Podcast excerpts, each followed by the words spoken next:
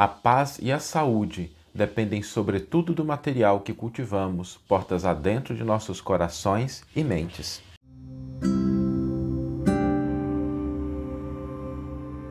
Você está ouvindo o podcast O Evangelho por Emmanuel, um podcast dedicado à interpretação e ao estudo da Boa Nova de Jesus através da contribuição do benfeitor Emmanuel.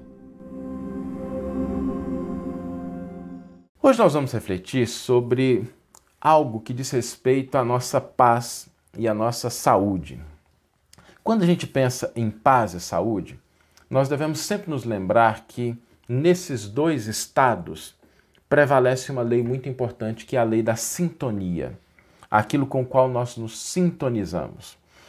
Acho que todo mundo já teve a oportunidade de estabelecer diversos tipos de sintonias com as pessoas. Algumas são positivas, quando a gente encontra com uma pessoa que está muito feliz, muito alegre, animada, com fé, esperançosa, e a gente se sintoniza com aquela vibração da pessoa e a gente acaba vibrando na mesma frequência. Às vezes a gente está um pouquinho triste e aquele contato nos ajuda a ficar um pouco mais animado.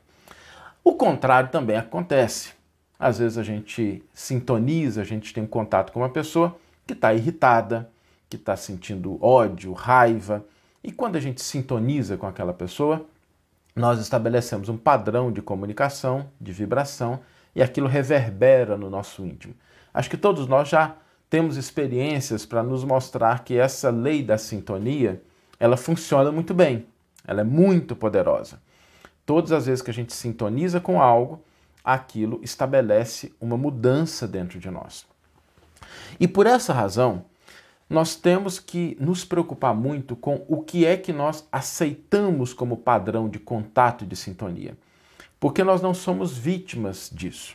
A gente pode equalizar, a gente pode estabelecer padrões de vibração e sintonia diferentes. Diante daqueles que se colocam em posição de adversários, de inimigos, de pessoas que nos caluniam, que nos agridem e que estão, por conta disso, repletas de ódio, de raiva, de rancor, de maldade, nós podemos escolher como é que a gente vai reagir. Porque se diante do ódio a gente sintoniza com o ódio dentro da gente, se diante do mal a gente sintoniza com o mal, se diante da raiva a gente sintoniza com a raiva, nós abrimos espaço na nossa alma, no nosso coração, na nossa mente para esses mesmos elementos. E é natural que eles produzam dentro de nós os mesmos efeitos que estão produzindo no outro. E aí a gente se envolve nas teias sombrias do ódio, da raiva, do mal, da vingança, e a gente prejudica ou compromete a nossa paz e a nossa saúde física, saúde mental e física. Não sei se você já tiveram a oportunidade de conviver com pessoas que alimentam cotidianamente a maldade, a crítica, o rancor, a mágoa, o ódio dentro de si e o quanto isso prejudica a saúde da pessoa, quanto isso prejudica a paz da pessoa, prejudica até a face da pessoa, né? Quando a gente encontra uma pessoa que pensa muito, se irrita muito, a própria expressão facial dela é uma expressão diferente. Por sorte, por sorte, Deus nos deu um excelente antídoto com relação a isso, porque os pensamentos são nossos. Os pensamentos são nossos. O que a gente pensa, a gente não controla o que o outro faz, mas o que a gente pensa em relação ao que o outro faz, isso é propriedade nossa. Nós podemos determinar aquilo que nós pensamos. Às vezes as pessoas pensam assim, mas isso é muito difícil, como é que eu vou aguentar se Fulano fez isso, fez aquilo? É porque às vezes a gente não exercita isso. E tudo aquilo que a gente não exercita enfraquece. Quando a gente começar a se dar conta de que, ok, Fulano fez, Ciclano agiu, agora o que eu vou pensar, o que eu vou sentir é minha propriedade. Isso me diz respeito. E eu não vou permitir que os sentimentos de raiva. Não é, não é avaliar, gente, se o outro está certo, se o outro está errado, nada disso. É não permitir que o sentimento de raiva, o sentimento de ódio, sentimento de revolta, ganha espaço dentro da gente. O outro efetivamente pode estar errado. Mas se ele está errado e ainda assim a gente alimenta a raiva e o ódio dentro da gente, nós estamos nos prejudicando e sintonizando com aquela vibração. É como se a gente estivesse deixando que o outro determinasse que a gente tomasse veneno. É, o outro já está com raiva da gente, já está prejudicando, fazendo uma coisa que a gente não gosta, e aí a gente ainda, sintonizando com isso, a gente envenena o próprio corpo. É por essa razão que Jesus, no Sermão do Monte, depois da frase Amai aos vossos inimigos, disse assim: Orai pelos que vos perseguem e caluniam. Orai pelos que vos perseguem e caluniam. Porque todas as vezes que a gente ora por aquelas pessoas que nos agridem, que não concordam com a gente, que são agressivas ou que se comportam de uma maneira que a gente acha que não está adequada, a oração é a chuva de bênçãos em cima do incêndio da maldade. E quando nós nos propomos essa atitude de orar, a gente vai fortalecendo a nossa capacidade de controlar os nossos pensamentos. A gente não pode minimizar a importância disso. Não tem jeito, sabe, da gente deixar de ressaltar a relevância que é a gente cuidar daquilo que a gente pensa. Não significa, e é engraçado porque as pessoas às vezes falam assim: ah, não, mas o outro fez, eu não tenho jeito de não agir assim, de não pensar assim. A forma de agir é responsabilidade nossa. Se a gente deixa que o ódio, a raiva ganhe espaço dentro da gente, nós estamos nos prejudicando. Porque esse terreno interno da nossa mente, dos nossos sentimentos, ele é nosso.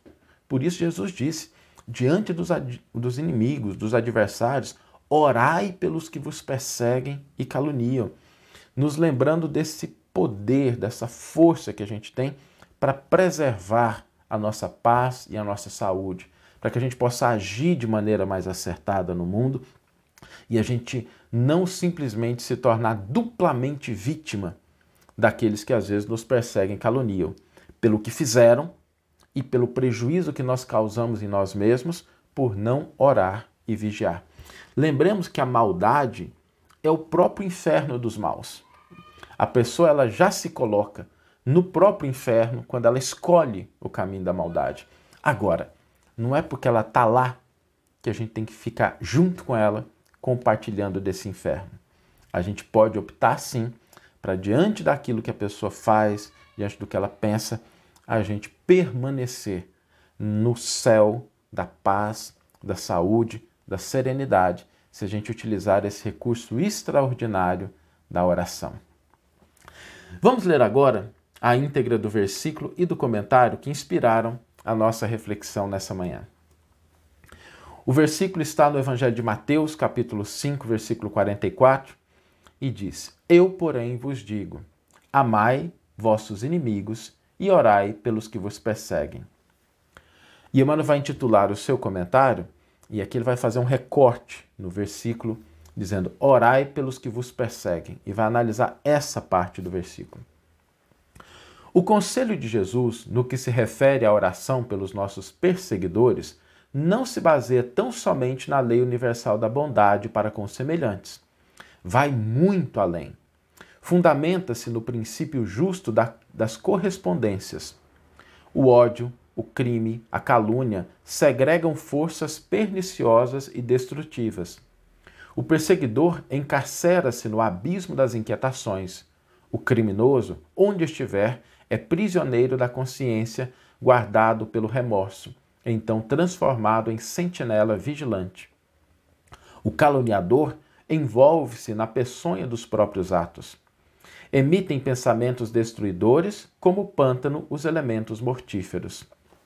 Na lei das trocas que rege todos os fenômenos da vida, os semelhantes atraem-se uns aos outros. Odiar aos que odeiam, retribuir o mal com o mal, seria abrir portas em nós mesmos à selvageria dos que nos convocam às suas furnas de trevas. Alimentemos a chama benéfica que indique o caminho santo do bem, mas evitemos o incêndio devastador que aniquila as possibilidades da vida. Contra a labareda criminosa do mal, façamos chover os pensamentos calmantes do bem. Toda vez que a onda escura da perseguição nos procura envolver na luta digna, oremos e vigiemos. Encontrando-nos a resistência fraternal, voltarão os fios negros aos seus próprios autores, encausulando-os em sua obra. Orai pelos que vos perseguem e caluniam, acendei a luz dos pensamentos nobres nos círculos de sombras dos que vos tentam confundir, certos de que a maldade é o inferno dos maus e que cada espírito carrega na vida o abismo tenebroso ou a montanha de luz dentro de si mesmo. Que você tenha uma excelente manhã, uma excelente tarde ou uma excelente noite e que possamos nos encontrar no próximo episódio. Um grande abraço e até lá!